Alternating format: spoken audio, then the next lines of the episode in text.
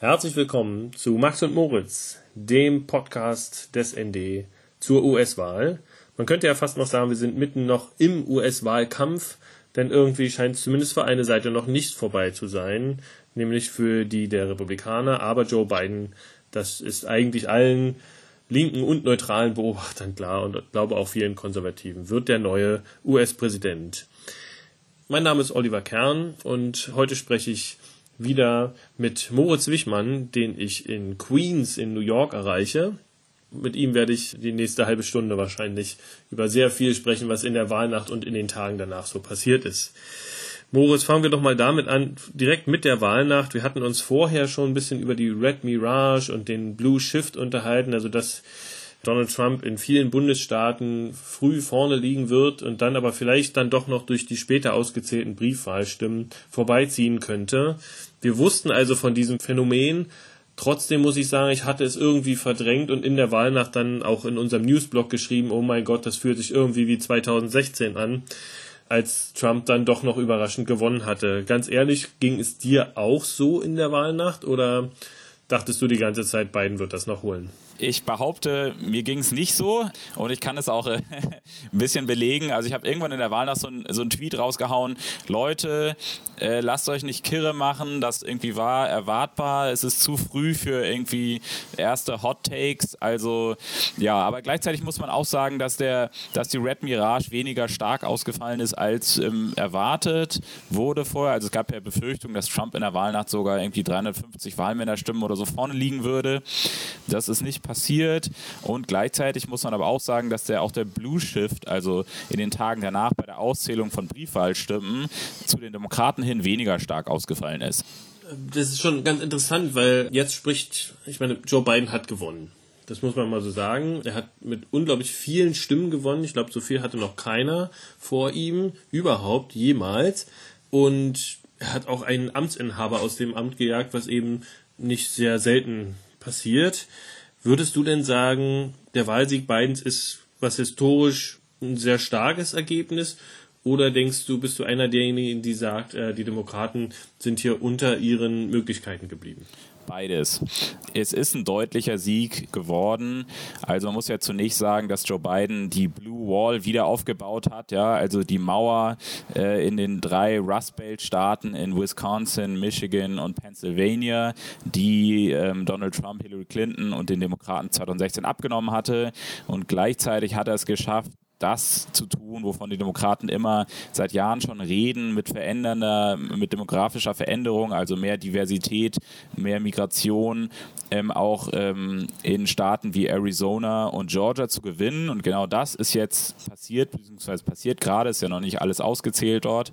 Also von daher doch deutlich, ironischerweise mit 306, vermutlich 306 Wahlmännerstimmen genauso viel wie Donald Trump, aber trotzdem eben mit viel, viel mehr, äh, 2016, aber trotzdem mit viel, viel mehr äh, Stimmen als Trump noch 2016, viel größeren Vorsprung. Am Ende wird Joe Biden irgendwas mit 4% vorne liegen und man sagt jetzt immer so ganz oft, ist auch so ein bisschen so eine journalistische Phrase geworden, wie geteilt das Land sei, aber das Land war immer schon gespalten. Das Land war immer schon ungefähr 50-50 geteilt. Also, und gleichzeitig muss man sagen, dass Joe Biden sogar relativ nah, was, was die Prozentwerte angeht, an die historischen Wahlsiege von Barack Obama 2008 und 2012 rankommt. Ja? Also gerade liegt er bei 50,7 Prozent der Stimmen.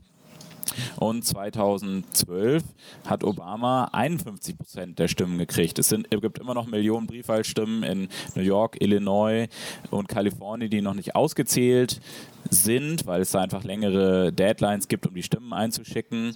Und am Ende wird Joe Biden wahrscheinlich ungefähr, also das übertreffen 2012 und vielleicht sogar an diese Marke von Obama 2008 rankommen. Außerdem ist er halt ein Herausforderer und Barack Obama musste damals nicht gegen einen Amtsinhaber antreten und, und da hat Joe Biden die meisten Stimmen wirklich eines Herausforderers geholt seit den 30er Jahren eigentlich. Ne? Ähm, also es ist schon ja, ist schon auch einfach wirklich sehr schwierig, Amtsinhaber aus dem, aus dem Amt zu jagen, wie du gesagt hast. Aber natürlich ist es auch so, dass die Demokraten unter ihren Möglichkeiten geblieben sind, weil ähm, Umfragen vorher das hätten möglich haben erscheinen lassen, dass man noch mehr Staaten gewinnt, nämlich wie Florida und wie äh, North Carolina und vielleicht sogar noch ein, zwei andere Staaten wie Iowa und dann wäre man bei fast ja, 350 ähm, oder 330 Wahlmännerstimmen gelandet. Also von daher ist es psychologisch zu verstehen und Nochmal ein Kommentar zu Red Mirage und Blue Mirage. Das Problem natürlich ist immer auch für so äh, Narrative, die sich in Medien entwickeln, wer hat gewonnen oder wer hat enttäuschend abgeschnitten, ist natürlich, dass dieser, dieser Verlust von Florida gleich früh in der Wahlnacht quasi sehr stark und schnell das Narrativ gesetzt haben, Demokraten enttäuschen. Das ist ein Problem und letztendlich war es dann doch ein relativ überzeugender Joe Biden-Sieg, aber man hatte sich mehr erhofft und man wünscht sich auch mehr. Als Demokraten ist so ein bisschen so ein, so ein Evergreen, ähm, so, so, so ein Sprichwort unter politischen Beobachtern und Analysten in Washington und in den USA, dass die Demokraten, die wollen immer geliebt werden. Die Demokraten wollen deutlich gewinnen, die wollen überzeugend gewinnen, die wollen ein ganz klares Mandat haben, während die Republikaner, wenn sie irgendwie knapp gewinnen, dann machen sie sich daran, ihre Politik umzusetzen, auch wenn die unpopulär ist und so scheren sich nicht so viel darum, ob sie geliebt werden oder so, aber ja, naja. Diese, diese Frage nach den unter den Möglichkeiten oder vielleicht auch fernab der eigenen Hoffnung geblieben zu sein, bezieht sich auch so ein bisschen auf den Kongress, denn man hatte ja schon damit gerechnet fast schon, dass im Repräsentantenhaus die Führung ausgebaut wird und dass auch die Mehrheit im Senat jetzt übernommen wird. Nun sieht es so aus, als ob es dann nur noch eine ganz kleine Möglichkeit gibt, irgendwie so ein Pari-Pari zu erreichen. Da scheinen die Demokraten ja nicht ganz so erfolgreich gewesen zu sein wie beim Kampf um das Präsidentenamt. Wie erklärst du dir das? Am Dienstag ist klar geworden, dass die Demokraten zum Beispiel in North Carolina es nicht schaffen werden, den Amtsinhaber Tom Tillis für den Senatssitz zu besiegen. Und damit bleibt jetzt nur noch ein ganz, ganz schmaler Pfad für die Demokraten, eine Mehrheit im Senat zu erringen. Und die brauchen sie, um überhaupt irgendwas äh, gesetzgeberisch umsetzen zu können ab äh, 2021. Also man müsste noch zwei äh, Sitze gewinnen. Und es gibt noch eine ja, sehr kleine Chance in Georgia im Januar. Dort findet nämlich eine Stichwahl statt, weil in beiden Senatssitzen, die in Georgia zu vergeben waren, am 3. November die Republikaner-Kandidaten unter 50 Prozent sind, unter 50 Prozent geblieben sind. Das ist also die Schwelle, um nicht in die Stichwahl zu müssen. Genau, also das Georgia ändert sich demografisch. Joe Biden hat gerade Georgia gewonnen, aber Joe Biden ist auch ein Kandidat, der ja wirklich sehr gut so diese paar wenigen überzeugbaren Wähler in der Mitte für sich gewinnen kann und gleichzeitig die linke Basis oder die, die progressive Basis ähm, und in Georgia auch sehr wichtig, ähm, schwarze Wähler ähm, äh, motivieren kann. Und es ist sehr, sehr unklar, ob die Demokraten das schaffen mit ihren Kandidaten John Ossoff und Raphael Warnock im Januar, wenn, wenn es keine große Aufmerksamkeit gibt, wieder genauso viele Wähler an die Urnen zu bringen, wie sie es jetzt für Joe Biden geschafft haben. Also ver vermutlich wird es darauf hinauslaufen, dass wir ähm, weiterhin einen republikanisch, äh, äh, mit knapper republikanischer Mehrheit agierenden Senat haben in den USA. Und ja, das würde natürlich Joe Bidens Möglichkeiten sehr, sehr, sehr stark einschränken, weil wenn wir nach dem urteilen oder nach dem gehen, was ab 2010 und 2012 passiert ist, als die Republikaner die Mehrheit im Repräsentantenhaus und im Senat übernommen haben, dann werden wir totale Blockadepolitik von Mitch McConnell erleben. So, also schauen wir mal. Ja. Hast du eine Erklärung dafür, warum Joe Biden in manchen Staaten mehr Stimmen bekommen hat oder auch in manchen Wahlkreisen mehr Stimmen bekommen hat als die demokratischen Kandidaten darunter? Ging es da eben darum, dass man irgendwie Hauptsache den Trump abwählen wollte und im Repräsentantenhaus oder im Senat ging es ja gar nicht um Trump direkt das hat bestimmt eine Rolle gespielt. Also da müssen wir noch warten, bis irgendwie wir genauere Daten kriegen. Also es war schon vorher so in Umfragen klar, dass mehrere, also viele Kandidaten für das Repräsentantenhaus hinter beiden zurücklagen. Ja, also der war einfach bekannter, den, den kennt, kennt man, den, der ist sehr sympathisch. Ähm, das ist ein Phänomen, was man oft beobachtet. Gleichzeitig ist aber wahrscheinlich ein anderer Grund auch, dass es ein Problem mit der Wahlbeteiligung bei den Demokraten immer noch gibt gibt. Also Donald Trump ist ja wirklich ein Genie in der Bedienung oder in der Mobilisierung seiner Basis. Also der hat es geschafft, neue Wähler und vor allen Dingen die Wähler ähm, schon von 2016 bei der Stange zu halten und auch einige wenige neue Wähler für sich zu mobilisieren. Und Joe Biden hat das auch geschafft, aber äh, eben viele Kandidaten in, in, im Repräsentantenhaus nicht. Und offenbar gibt es da immer, immer noch oder, oder vielleicht sogar ein bisschen mehr jetzt wieder das Phänomen von Ticket-Splitting. Also ganz äh, deutlich hat man das zum Beispiel in Maine gesehen. Also Joe Biden hat Maine gewonnen, aber Susan Collins, die republikanische Senatorin, hat zur Überraschung vieler, vieler Beobachter es ebenfalls geschafft, den Staat zu gewinnen. Also offenbar gibt es da Wähler, keine Ahnung, 5 bis 10 Prozent oder so, wahrscheinlich eher 5 Prozent, die tatsächlich den einen Kandidaten und gleichzeitig auch den anderen wählen. Also ähm, das scheint noch ein Phänomen zu sein. Und äh, jetzt geht natürlich das große Hauen und Stechen äh, bei den Demokraten los zwischen Partei-Establishment, zwischen Zentristen und äh, Progressiven, was jetzt dafür verantwortlich ist.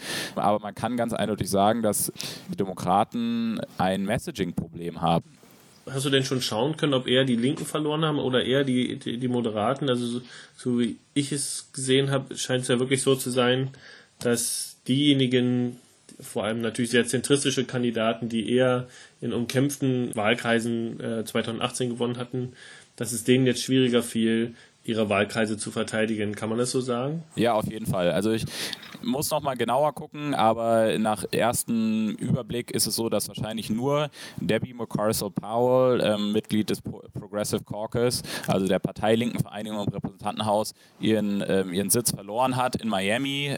Die war in einem, so einem Swing District und Miami speziell selber, da ist auch Joe Biden drüber gestolpert. Also da gibt es ja eine große kubano-amerikanische Community und auch äh, eine große Community von Latinos aus anderen lateinamerikanischen Ländern. Und da hat Trump effektiv Wahlkampf gemacht, auch mit viel Falschinformation und viel Sozialismusangst. Die Demokraten, vor allen Dingen zentristische Demokraten, schaffen es nicht, sich offensiv dagegen zur Wehr zu setzen, messaging-mäßig. Ja? Also man versucht immer nur möglichst harmlos zu sein und das ist vermutlich dort äh, der äh, Powell auf die Mocarsel Powell auf die Füße gefallen und auch in anderen ähm, Wahlkreisen zentristischen Demokraten, die wo, wo quasi Progressive darauf verweisen können, ja ähm, Leute, egal was ihr macht und egal wie harmlos politisch ihr versucht euch darzustellen oder, oder wie, wie, wie zentristische Positionen ihr übernimmt, die, die Attacke, ihr seid Sozialisten, die wird immer kommen von Republikanern. Und da müsst ihr euch eine Antwort drauf überlegen und nicht nur einfach wegducken. Also das ist, ein, das, ist das, was ich meine mit Messaging-Problem. Ja? Also muss selber quasi, Joe Biden hat da äh, aggressiv und, und, und aktiv darauf geantwortet, nein, ich bin kein Sozialist und das hier sind meine populären Positionen, ähm, die er vielleicht zum Missfallen von Bernie Sanders auch nicht oft genug vorgetragen hat, nämlich zum Beispiel, ja, auch ich bin für einen 15 Dollar Mindestlohn, ähm, auch ich bin dafür, äh, die Krankenversicherung deutlich auszubauen, nicht so weit wie Bernie Sanders das vielleicht will, aber so, genau, also die Demokraten müssen offenbar, haben ein Problem, das äh, rüberzubringen, wofür sie denn wirklich stehen. Kommen wir doch mal zu den Umfragen. Das heißt, wieder die Umfragen waren so schlecht, haben wieder weiter neben gelegen. Erste Frage, stimmt das? Zweite Frage, wenn ja, woran lag es denn diesmal? Weiß man das schon? Ja, ja, sie waren sogar wahrscheinlich noch noch schlechter als 2016. Es gab so ein halbes Dutzend Staaten, wo sie quasi wo der Umfragefehler der absolute so überhalb von 4% lag. Also das ist so 3, 4, 5 Prozent, das ist was, was leider immer wieder vorkommt, historisch. Ja. Und vor allen Dingen aber lag er systematisch zugunsten von Trump daneben, ja, erlangen die Umfragen so. Also das ist was, womit die Industrie äh, sich weiter ähm, ähm, beschäftigen wird müssen. Vermutliche Ursachen waren vermutlich ganz banal, äh, dass der Turnout falsch eingeschätzt wurde. Also Trump hat auch sehr viele Wähler äh, mobilisiert und die Demokraten hätten, wenn es Corona nicht gegeben hätte, das war wahrscheinlich der zweite, zweite Faktor, ähm, hätten sie vermutlich noch ein bisschen, noch ein paar mehr Wähler mobilisiert für sich. Die dritte Sache scheint zu sein, dass es weiterhin ein Problem gibt damit, dass offenbar Trump-Wähler oder gewisse Wähler aus der, äh, aus der White Working Class einfach gar nicht mehr teilnehmen an Umfragen. Also nicht, dass das ist nicht, dass sie irgendwie shy Trump-Voters sind, also dass die scheue Trump-Wähler sind oder so. Die haben sich schon so, also sie haben sich so abgekoppelt aus diesem normalen Medien, Mainstream-Medien-Universum, dass sie quasi gar nicht mehr so antworten, wenn Umfrageforscher irgendwie anrufen oder so. Das scheint ein Problem zu sein und eins, was etwas größer geworden ist. Nichtsdestotrotz, Umfragen sind immer fuzzy Estimates, wie eine Umfrageforscherin vor kurzem mal gesagt hat, das fand ich ganz schön. Also das sind grobe Schätzungen. Ja. In rund einem halben äh, Dutzend Staaten lagen die Umfragen äh, 5, 4, 5 Prozent und mehr daneben. Aber in vielen anderen haben sie, lagen sie nämlich, waren sie auch genau spot on. Also da muss man nochmal genau gucken, wenn wir mehr Daten haben. In, das dauert noch ein paar Wochen, es sind ja noch nicht mal alle Stimmen ausgezählt. Mir fiel auf, dass sehr früh hatte sicherlich auch was mit den von dir schon angesprochenen Bundesstaat Florida und den Kubano-Amerikanern dort zu tun, dass es schnell hieß, Trump hat vor allem bei Latinos viel mehr gewonnen. Für mich widerspricht das dem Ergebnis in Arizona, wo es ja auch viele Latinos gibt. Und da muss man doch die Frage stellen, wird da eine Verallgemeinerung dieser, dieses Begriffs Latinos gemacht, den man eigentlich gar nicht mehr machen darf? Jein, also Latinos sind eine sehr diverse Community, ne, wie wir, also wie du gerade schon irgendwie angesprochen hast. Gerade ältere äh, Latinos und Kubanoamerikaner in Miami sind sehr antikommunistisch, sehr republikanerfreundlich. Und junge mexikanischstämmige äh, Latinos in Arizona, die denken vielleicht komplett anders oder in Texas. Ja. Ähm, gleichzeitig muss man aber sagen, dass was vermutlich stattgefunden hat, ist, ein Alignment, und zwar ethnienübergreifend, das weitergeht, nämlich nach Bildung. Also wir haben 2016 und in den Vorjahren schon das gehabt, dass ähm, die Demokraten immer mehr zur Partei der Gebildeten und der, der nicht der Gutverdiener, aber auf jeden Fall der Gebildeten äh, werden. Und das hat sich vor allen Dingen 2016 und vor, in den Vorjahren zuerst beschränkt auf die White Working Class, auf die weiße Arbeiterklasse. Aber das geht jetzt weiter. Genau, das ist der Grund vermutlich, dass einfach jetzt in Zukunft immer mehr auch Latinos, die, die quasi keine höhere Universitätsbildung haben und auch immer mehr Schwarze, auch für die Republikaner stimmen werden. Ja? Also dass die Republikaner, also in dem Sinne ist es quasi eine Normalisierung, könnte man ja sagen. Also das, das Land wird immer immer diverser und die alten Gräben werden quasi ganz langsam eingerissen. Ja, also ähm, es ist nicht mehr so, äh, dass man als Latino oder als Schwarzer äh, zwangsläufig immer für die Demokraten stimmt, weil die Republikaner eben keine Ahnung einen abschieben wollen.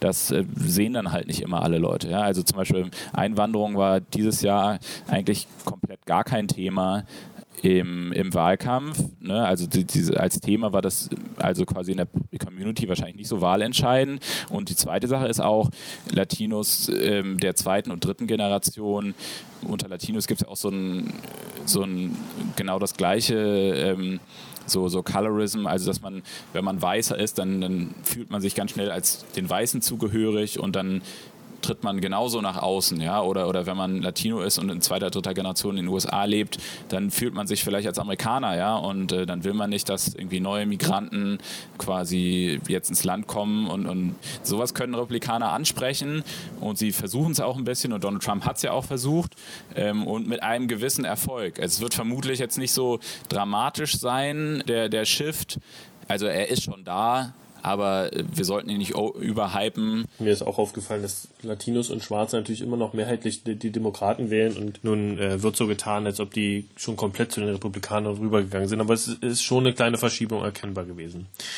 Donald Trump versucht nicht nur die Latinos und Schwarze anzusprechen. Er versucht gerade noch was ganz anderes, nämlich diesen Wahlsieg äh, Joe Bidens irgendwie noch vor Gericht anzufechten. Ich frage dich erstmal so, glaubst du, dass da noch irgendeine Chance besteht? So wie es bisher aussieht? Also mehrere ähm, Gerichtsverfahren oder, oder mehrere Klagen drehen sich ja um, um einen Recount. Die Erfahrung mit Recounts in der Vergangenheit ist, dass sie nur sehr, sehr selten, eigentlich fast nie, das Wahlergebnis ändern. Ja, also Joe Biden führt in allen wichtigen Swing States, wo er nur knapp vorne liegt, mit also über 10.000 Stimmen, selbst in Georgia. Und zum Beispiel, ich glaube, Michigan 2016 hat der Recount eine Stimmenverbesserung von 300 Stimmen oder waren es 140 Stimmen, irgendwie so. Also im niedrigen, niedrigen dreistelligen äh, Zahlenbereich für Donald Trump gebracht. Also das wird keine Wahlergebnisse ändern. Die zweite Sache ist natürlich, dass ähm, Trump versucht jetzt ähm, gegen die Anerkennung von Briefwahlstimmen vorzugehen, aber das gleichzeitig, was halt jetzt auch gerade passiert, ist, dass eine Klage nach dem anderen wird gerade abgelehnt, auch von relativ konservativen Richtern. Also das ist alles mit so heißer Nadel gestrickt und ähm, so wenig durchdacht, dass das quasi eher so gerade so ein bisschen symbolisch ist. Also es rechnet eigentlich keiner hier in, in, in, in den USA oder, oder in Washington in, in Politzirkeln, der wirklich ehrlich darüber ist, dass die Republikaner sich damit noch die Wahl irgendwie holen können oder so. Es gibt mehrere besorgniserregende ähm, Vorkommnisse. Ja, also gestern zum Beispiel wurden ist ja, der Verteidigungsminister zurückgetreten, mehrere Pentagon-Offizielle, ne, der Pompeo, der Außenminister hat gesagt, wir bereiten jetzt die Amtseinführung für die zweite Trump-Präsidentschaft vor. Und das ist aber alles, das ist alles Wahlkampfgetöse, weil es gibt noch zwei Wahlen in Georgia zu gewinnen. Und gleichzeitig hat Donald Trump Schulden von seiner, ähm, von seiner Präsidentschaftskampagne, die müssen bedient werden. Das heißt, also ich sehe das als ähm, großen Plot, also große Verarsche der Basis eigentlich, möglichst noch möglichst viele Spenden einzusammeln, um irgendwie A, die eigene Kampagne, was noch an offenen Rechnungen ist, zu bezahlen und B, eben da Gelder in den Senatswahlkampf in, in, in Georgia zu pumpen und da die Basis bei der Stange zu halten. Ja. Also es ist also ein bisschen auch, ist auch ein bisschen auch nicht nur Verarsche der Basis, sondern auch ein bisschen Show für die Basis, weil Trumps Basis will ja vor allen Dingen, dass er kämpft. Sie will ja vor allen Dingen, dass, er, dass man sieht, dass er kämpft. Glaubst du denn auch, dass es noch ums Ego von Trump geht, dass er einfach nicht als Verlierer dastehen will? Naja, das ist jetzt ein neues Label, mit dem er umgehen muss. Ne? Also ich glaube, er wird jetzt gerade langsam von, von republikanischen ähm, Abgeordneten und auch von Fox News Hosts darauf vorbereitet, dass er jetzt abtreten muss. Also Megan Kelly, ähm, eine Fox News im Abendprogramm quasi Meinungsmoderatorin, die immer lange Monologe hält, die hat ihn dann schon so vor, ich glaube, ein, zwei Tagen darauf vorbereitet, ja, da müsse man dann gehen und er sei ja dann trotzdem noch eine, eine große äh, Größe und äh, äh, in der republikanischen Politik und habe ja, ein großes Vermächtnis. Also es war schon so ein bisschen, hat er, wurde er quasi rhetorisch vorbereitet darauf, dass er jetzt irgendwann bald abtreten muss. Und gerade natürlich ist es so, dass viele Top-Republikaner die jetzt nicht im Ruhestand sind, wie George W. Bush oder so, dass die jetzt nicht äh, Donald Trump jetzt schon sagen, ey, jetzt ähm, sag mal endlich, dass es vorbei ist, sondern die halten natürlich zu Trump, weil sie sein Ego streicheln wollen, weil sie auch ein bisschen Angst haben vor ihm. Und ja, also ich glaube, das, das wird jetzt noch ein paar Wochen ein bisschen hässlich, aber ich glaube auch, dass letztendlich die ganze Kuhangst auf der linken vielleicht so ein ganz bisschen übertrieben ist, aber naja, never say never. Aber das sieht alles gerade nicht so aus, als ob jetzt demnächst irgendwie in Dutzenden Städten ähm, Trump die, keine Ahnung, Milizen auf die Straßen ruft oder, oder so. Also da gab es ja alle möglichen Befürchtungen und das ist alles bis jetzt nicht eingetreten. Da scheint ziemlich stark die Luft raus, Luft raus zu sein. Also schauen wir mal. Aber die Angst vieler republikanischer Kandidaten oder Abgeordneter scheint wirklich noch ziemlich groß zu sein vor dem bösen Tweet von Donald Trump. Glaubst du, auch das ist nur noch ein paar Wochen oder das wird sich noch ein paar Jahre hinziehen? Also wie groß wird die Macht Trumps unter den Republikanern oder in der Republikanischen Partei bleiben, selbst wenn er nicht mehr Präsident ist? Trump wird weiterhin eine wichtige Rolle spielen in der Partei, egal was er sich entscheidet zu machen, weil er ja nicht erdrutschartig besiegt wurde. Er kann immer noch, und das ist nicht allzu weit von der Realität entfernt, behaupten, dass quasi fast die Hälfte der Amerikaner hinter ihm steht. Ja? Also dass äh, er quasi auch ein Mandat hat als Oppositionsführer, beziehungsweise dass irgendwie, ja, er hat ja auch seine Stimmenzahl nochmal ver vergrößert. Also er wird eine wichtige Rolle spielen in der Partei als Kingmaker zukünftig, selbst wenn er nicht mehr antritt. Für 2024, da gibt es ja Spekulationen zu. Auch Don Jr., sein Sohn bringt sich gerade in Position, wird in Georgia bei den Senatswahlen Wahlkampf machen. Andere Republikaner wie ähm, Marco Rubio auch. Also von daher ist das Szenario, dass die Republikaner in die Mitte schwenken, moderater werden, nach der Wahl, wenn sie irgendwie erdrutschartig verlieren sollten. Das hatten ein paar Leute so erwartet oder sich das Szenario ausgemalt. Das wird es vermutlich nicht geben. Ja? Es wird vermutlich eher der Trumpismus ist alive and well und wird quasi full steam ahead erstmal weitermachen. Ich würde gerne nochmal über Georgia reden, diese zwei Nachwahlen, die es dann noch geben wird. Glaubst du, die sind denn wirklich noch so wichtig? Also, wenn es darum geht, wirklich eine Machtposition im Senat zu bekommen, also die wäre ja, wenn dann sehr, sehr knapp. Und es gibt ja zum Beispiel mit Joe Manchin aus West, West Virginia einen sehr, sehr zentristischen, fast schon republikanischen Demokraten in diesem Gremium. Und der auch schon angekündigt hat, dass er vieles oder viel, viele Träume der, der linken Demokraten da äh, sehr früh blockieren wird, also was den Filibust, das Ende des Filibusters angeht oder was neue Richter am obersten Gerichtshof angeht.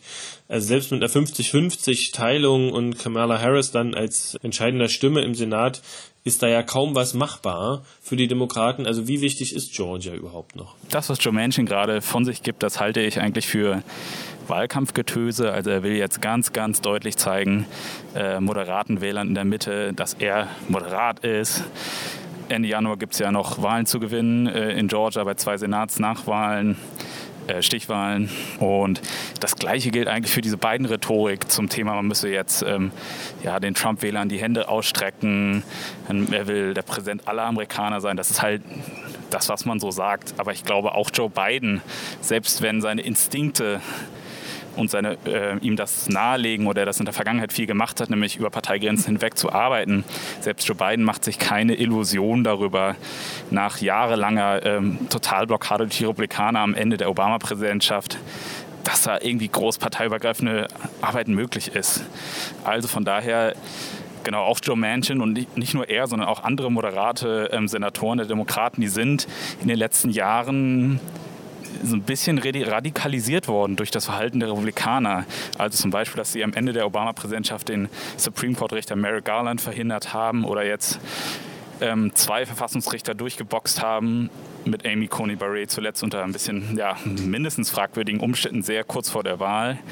Also das hat auch diese Leute ein bisschen radikalisiert, die eigentlich moderat sind und Joe Manchin hat vor wenigen Wochen noch gesagt, er sei eigentlich offen gegenüber einer Abschaffung des Filibusters, ja, also dieser 60-Stimmen-Regel, ähm, die bisher verhindert, dass quasi irgendwie groß was durch den Senat geht, was nicht ganz große parteiübergreifende Zusammenarbeit hat, äh, zu, äh, Zustimmung hat.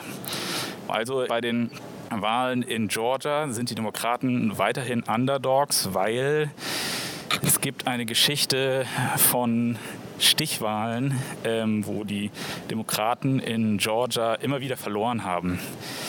Bei Präsidentschaftswahlen selber ist äh, die Wahlbeteiligung hoch. Und in den Stichwahlen danach fällt sie dann ab und dann kommt, wenn halt die Basis nicht zuverlässig wählen geht, dann gewinnen halt die Republikaner in Georgia. Und die Demokraten haben gerade gezeigt mit Joe Biden, dass man, dass sie in ähm, Georgia gewinnen können. Also es könnte sein, dass das nochmal die Basis mobilisiert, auch im Januar wählen zu gehen. Aber vermutlich das wahrscheinlichere Szenario ist, dass die Demokraten da ganz knapp scheitern werden. Dass sie also irgendwie so bei 46, 47 Prozent, vielleicht 48 Prozent, ganz knapp unter der Mehrheit liegen. Aber who knows? Also vielleicht schaffen sie es auch knapp.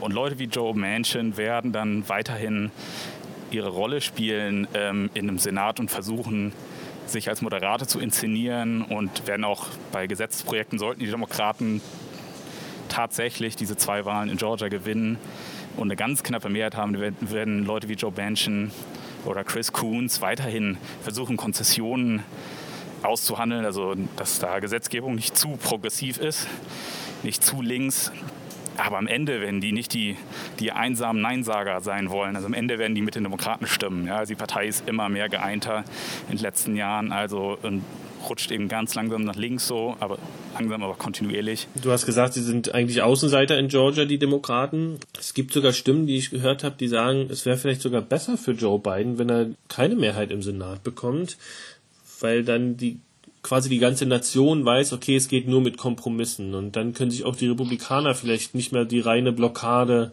leisten, um, um sozusagen das Land nach vorne zu bringen. Wie siehst du das? Ich meine, für Biden, das war ja sowieso immer sein Mantra, dieser, dieser politische Kompromiss zwischen beiden Seiten. Würde ihm das vielleicht sogar äh, zugutekommen am Ende, wenn er, wenn beide Seiten irgendwie auf Kompromiss angewiesen sind. Also das halte ich mit Verlaub für Blödsinn. Und zwar, weil die Republikaner eigentlich gerade überhaupt gar keine Incentives dafür haben, Kompromisse einzugehen im Senat. Ja, sie haben so viel institutionelle Macht durch Gerrymandering zum Beispiel, also den für sie vorteilhafte Zuschnitt von Wahlkreisen durch, durch den Electoral College Bias, der für die, für die Republikaner durch den Bias im Senat, also ja, der, der Median-Senatssitz ist sechs bis sieben Prozentpunkte republikanischer als das Land selber. Ja? Also die können eigentlich gefahrlos relativ weit nach rechts gehen, relativ unkompromisslos äh, sein.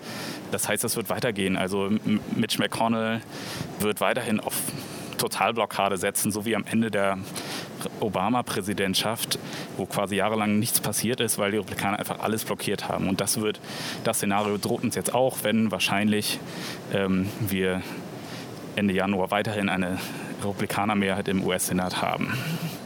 Ja, das Einzige, was die Demokraten dagegen tun können, ist eigentlich populäre Gesetzespakete im Repräsentantenhaus verabschieden und Biden sollte in einem besten Falle alle zwei Wochen eine große Pressekonferenz machen und, und den Leuten im Land irgendwie ganz, ganz deutlich sagen, hey Leute, wir haben hier zum Beispiel 15 Dollar Mindestlohn verabschiedet. Es ist nur noch die Mehrheit im Senat, die dagegen steht und quasi mit populärer Politik da die Republikaner unter Druck zu setzen, 2022 vielleicht die Mehrheit im Senat zu gewinnen und da, da zu mobilisieren. Das heißt, wir werden vermutlich mehr Schildern kriegen. Alles klar, bis dahin dauert es noch eine Weile. Es dauert auch bis äh, Januar noch eine Weile. Dies wird wahrscheinlich erst einmal für etwas längere Zeit auch der letzte Podcast Max und Moritz gewesen sein. Vielleicht kommen wir bald wieder. Das wird sich dann in nächster Zeit klären und wir werden Sie, liebe Hörerinnen und Hörer, natürlich dann auch zeitnah darüber informieren. Vielen lieben Dank an dich, Moritz. Natürlich auch an Max, der gerade ein bisschen krank noch zu Hause ist. Aber äh,